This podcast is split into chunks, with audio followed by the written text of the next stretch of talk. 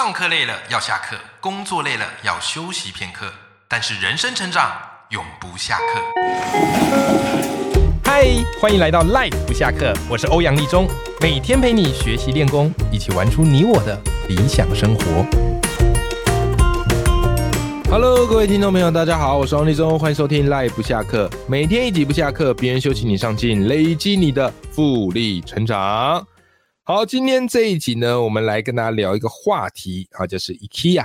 其实这个 IKEA 到底怎么念呢、啊？我真的常常听到很多念法，对不对？没关系啦，哦，因为我习惯就念 IKEA 啊，这也是大家比较常听到的这个念法。好，所以如果我念错了，好，请大家多多包涵。今天我就先用这个 IKEA 啊这个念法来代替。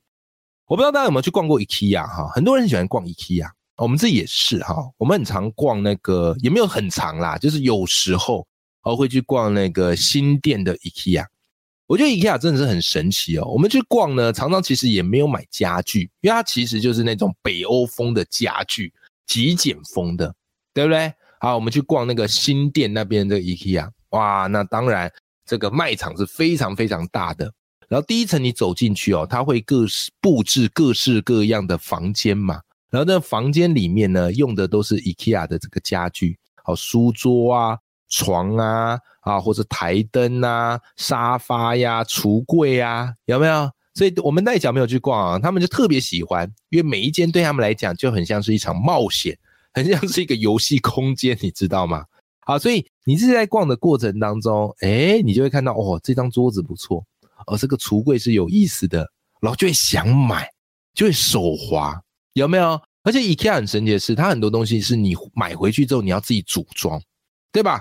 可是很神奇哦，你自己组装完，你会觉得哇，更有成就感，更有价值，而且它的这个家具普遍是没那么贵的嘛。然后逛完一层又一层，那当然还有很经典，就是他们有一个什么玩偶区卖玩具的。啊，尤其是那个 IKEA 那只鲨鱼，不知道叫什么名字啊，反正很夯，对吧？啊，几乎是 IKEA 的这个人气玩偶。好，逛完玩具区，哇，小朋友看到玩具也很兴奋。然后最后呢，哎，他们就有所谓的这个餐点区、餐厅，很多人就会推荐嘛，哇，那边的什么冰淇淋很好吃啊，那边什么东西很好吃啊。所以我每次一去啊，都发现哇，他们的餐厅人满满的在排队啊。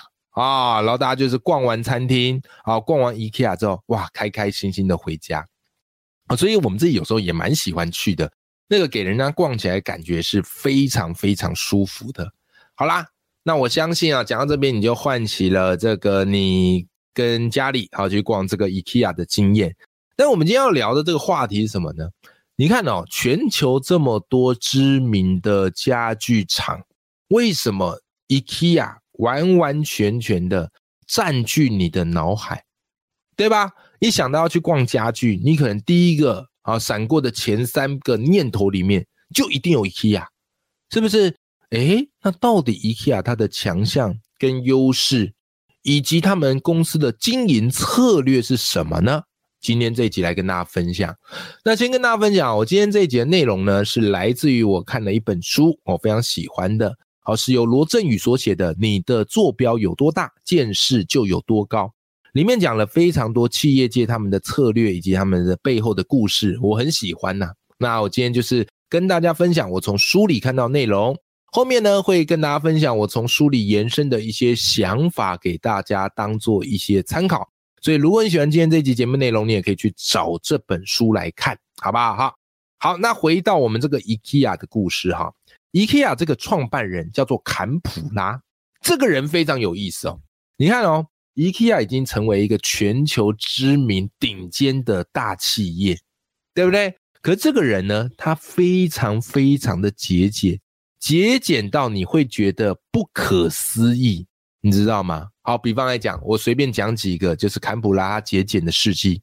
第一个，大老板、创办人，他的。衣服却是在跳蚤市场买的，节俭到这种程度，基本上他天天要全身穿名牌，一定不成问题。对他来讲，跟喝水一样。可他很多衣服是跳蚤市场买的。第二个，出门怎么样？夸张啦。OK，大老板照理来讲，出门应该坐商务舱，对不对？没有啊，坎普拉出门基本上哈，搭飞机呀啊，或者搭一般的这个列车啊。都是坐经济舱啊，都是做经济舱，想不到吧？然后再来啊，他怎么样嘞？啊，他开老旧的 Volvo 汽车，没有在一直换车的，就是一台车他喜欢，就是一直开啊，开的是老旧的这个汽车。然后再来更夸张，我觉得这个真的是夸张到不行，你知道吗？他其实怎么样嘞？他住在瑞士，他为什么要去住瑞士呢？因为可以少缴点税。哇，你看，连这个税当然也要省，而且呢，还有怎么样嘞？他常常有时候去各个国家嘛。然后他常常去，有时候去那种第三世界的国家，啊，那边物价比较低，你知道吗？他常常是借由去那种第三世界国家出差的时候去剪头发，为什么？便宜！我的天哪！一个已经可以富可敌国的人，他竟然在生活上可以活到极简到这种程度，你知道吗？好，为什么我们要讲坎普拉？因为他是 IKEA 的创办人。那这个创办人他的生活的习惯，自然而然就会影响到企业的文化。没错，就是因为他对于金钱成本上的锱铢必较，也影响到他对 IKEA 企业的一个文化。因此，你看啊，IKEA 企业他们最厉害的地方就是，坎普拉随时都在想，我要怎么样降低成本，节省空间。可是又可以维持不错的品质，OK，这个是他不断在想的一件事情。所以我们就举个例子啊，IKEA 他们里面卖的最好的叫做什么呢？叫做比例书架啊，你 Google 查一下就有啊，叫比例书架。这个比例书架看起来也没也貌不惊人的，可是卖的相当好啊，好卖的相当好，全球至少热卖了六千万个，现在一定是更多啊，现在一定是更多。OK，好啦。那这个书架已经卖得够好了，可是坎普拉、IKEA 他们团队不断在想说，我们怎么样可以再压低这个书架的成本？因为我只要能够压低这个书架成本，我也可以把这个书架卖给消费者，价格继续压低，对不对？好，所以他们怎么去琢磨，怎么去降低这个成本呢？他们去研究，并且去改进各式各样的细节。举一个最明显的例子，好不好？书架之间，它一定必须要有什么样嘞？好，一定要有这个连接的地方，对不对？好啦，所以这个比例书架呢，本来固定连接的地方是金属做的，可他们后来发现，其实这个地方用塑胶就可以了，还是一样的牢固，哦，也不会有什么样的问题。所以后来他们直接把那个金属改成塑胶，好，改成塑胶。各位千万不要小看这样的一个改动，他们这边改一点。那边修一点，哎，竟然可以再把比例书架的价格再降低百分之三十，OK，也就是原价可以七折卖给你。哇塞，那当然消费者趋之若鹜啊！再加上其实北欧的风格就是那种极简风，简单朴素，可是看起来很有质感，所以这就是为什么造就比例书架可以全球热卖六千万个的最大原因。好。各位，我们刚刚讲比例书，架是一个比较大的，对不对？来，我们来讲一个小一点点的产品。其实去 IKEA，很多人喜欢买它那个马克杯。你如果有看过那个 IKEA 马克杯，你发现它的马克杯非常特别，跟一般不一样。好，比方说星巴克的那种马克杯，就是一体成型的一个圆柱体的。可是 IKEA 的马克杯很特别，它上面比较大，然后下面会往下缩进去，然后它的手把。是在上面小小一个，不是很大的，好，所以它就等于是有一种流线状的。OK，好啦，很多人如果你没有听过 IKEA 故事，你还会想说，哎呀，这个就是造型呐，设计感呐。的确，造型设计感也许也是他们当初考虑的之一。但是呢，如果你听过坎普拉故事，你就知道这个人呢，啊，他除了这个造型跟设计之外，绝对还有一个很大的用意，就是要想办法降低成本。所以 IKEA 那个马克杯很多人很爱买，因为很便宜，然后其实用起来也蛮好看的。但是他为什么要这样做呢？你看把手做的很小，然后杯身是往下紧缩，这样做的一个目的，除了造型跟设计之外，更大的用意就是要降低成本。它可以降低什么成本呢？来，各位，我们来算一笔账哈。第一个材料成本降低啦，因为你下半身瓶身是小的嘛，你的把手是小的嘛，所以材料成本降低。第二个呢，空间成本也降低。为什么？你马克杯总要进这个窑炉里面去烧嘛，去烤嘛，对不对？啊，所以呢，当它做成这样，是不是一次放进去的可以烤的、可以烧的就更多？所以它可以省这个窑炉的空间，对吧？好，省这空间还不够，各位，马克杯你是不是要运送？你生工厂制造完之后，你是不是要运到各地？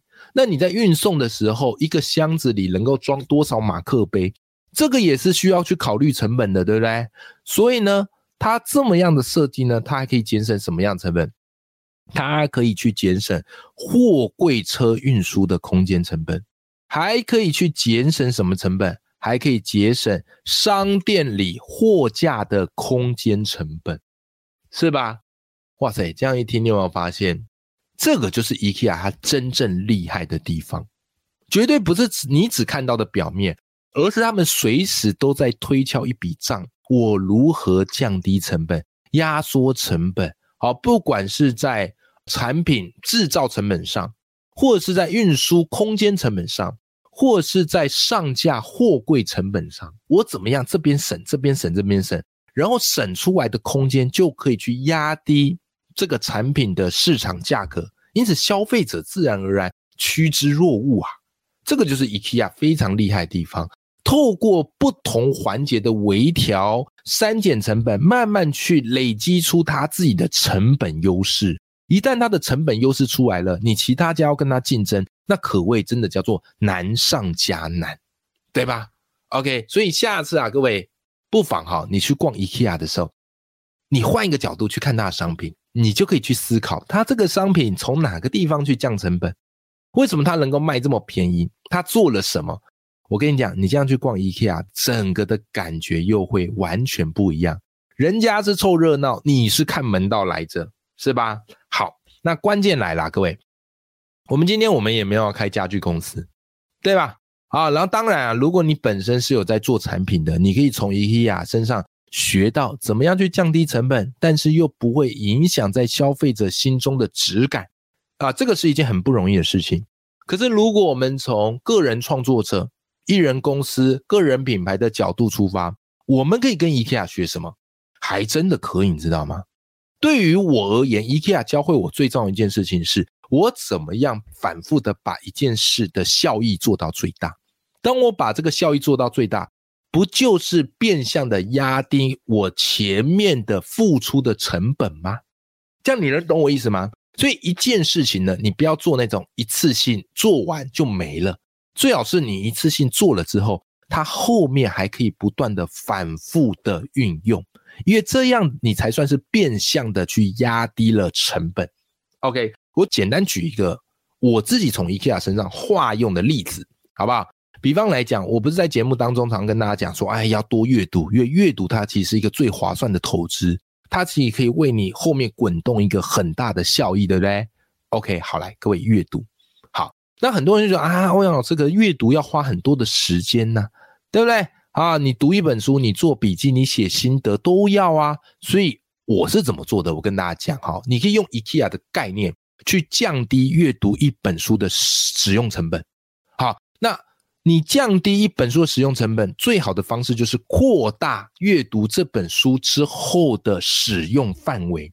什么意思？来，我现在的思维是这样：我读完这本书，我选这本书来读，我会从什么样的角度来做出发？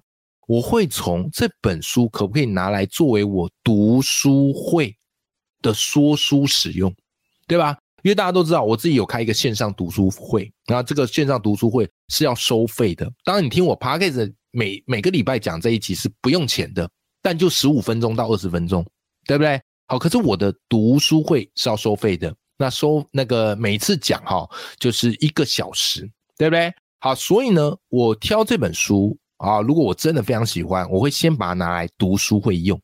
啊，先来讲一次。那当然，准备讲这场读书会是要花非常多的时间精力的。啊，它的成本就摆在那，这个是逃不掉的，对吧？但是好处是什么？好处是因为是收费的嘛，所以我做起来呢特别有动力，哦，特别有动力，因为我知道，哎，我讲完这一场啊，我就可以从这个读书会的这个收费得到多少，这个是收益。你有做收益的事情，自然而然的动力会提高，是吧？好，但问题是，做完读书会，是不是我这一本我下一场读书会就不能用了，对不对？你不可能再讲同一本嘛，那大家都跑光了，所以你得讲另外一本。可是呢，如果一本书只讲一次，那是不是很可惜？对吧？因为它就是一次性的主动收入，所以怎么办呢？所以我会做的事情是什么？我会做的事情是，隔了一段时间之后，我会把过去我在偷书秀讲的这本书怎么样拆开，变成是什么？变成是 podcast 的单元。所以你听到我现在四百多集 podcast，很多人说：“哎，魏老师，你是怎么有办法做到这么多集？”我其中一个策略就是，我把一本书拆开啊，一本书它里面有很多概念嘛，我就一集 podcast 讲一个概念，然后拆散哦，然后让你看不出来，对不对？好，所以你看我第二个运用就是，我可以在 podcast 里面分好几次来讲，拆开来讲啊，那这样子是不是我又可以继续的来做内容再制，产出更多集免费的内容给大家？所以免费，如果你是喜欢听免费的，那你听我 podcast 就够。可是有些人他喜欢听系统性的，他不喜欢听啊，只是单集的，觉得有点隔靴搔痒，不过过瘾。那没问题啊，你就来听我的欧阳脱书秀啊，更完整，各取所需嘛，是不是？好，这样来做，是不是我这本书的成本又更加的降低？当初付出那些时间，它有了更大的意义跟价值，是不是？还没完，不要忘了我第三个能力什么？写书啊，我是个作家，对不对？我除了是主持人。作家也算是我本业之一啊。那我是不是在写作的时候，我就可以连接到说，哎，我过去读书会有导读过这本书，我 podcast 有讲过这本书，自然而然我对里面的书中的知识跟概念，那个叫做驾轻就熟，我可以马上再把它写进我的新书里，内化出来用。你看是不是用了第三次使用？所以当我反复的这样做的时候，我是不是就变相的去降低了我阅读一本书的时间成本？而且去放大了我读完这本书的使用范围跟价值呢？没错，这就是 IKEA 教会我们一件事情，就是你做一件事情要去考虑到它的时间成本、金钱成本、空间成本，不断的去缩减它的成本，并放大它的效益，这件事情才会最划算。OK，好啦，那么这就是今天这集内容，我们从 IKEA 身上学到的，哦，不只是它的设计，而是怎么样嘞？它不断的去紧盯成本，缩小、缩小再缩小，这样呢才能够放大它的商业效应。大家都学会了吗？希望今天这集节目内容对你是有一些帮助。好，那我们今天这集就讲到这边。永远要记住，眼里有光，心中有火的自己。我们下期节目见，拜拜。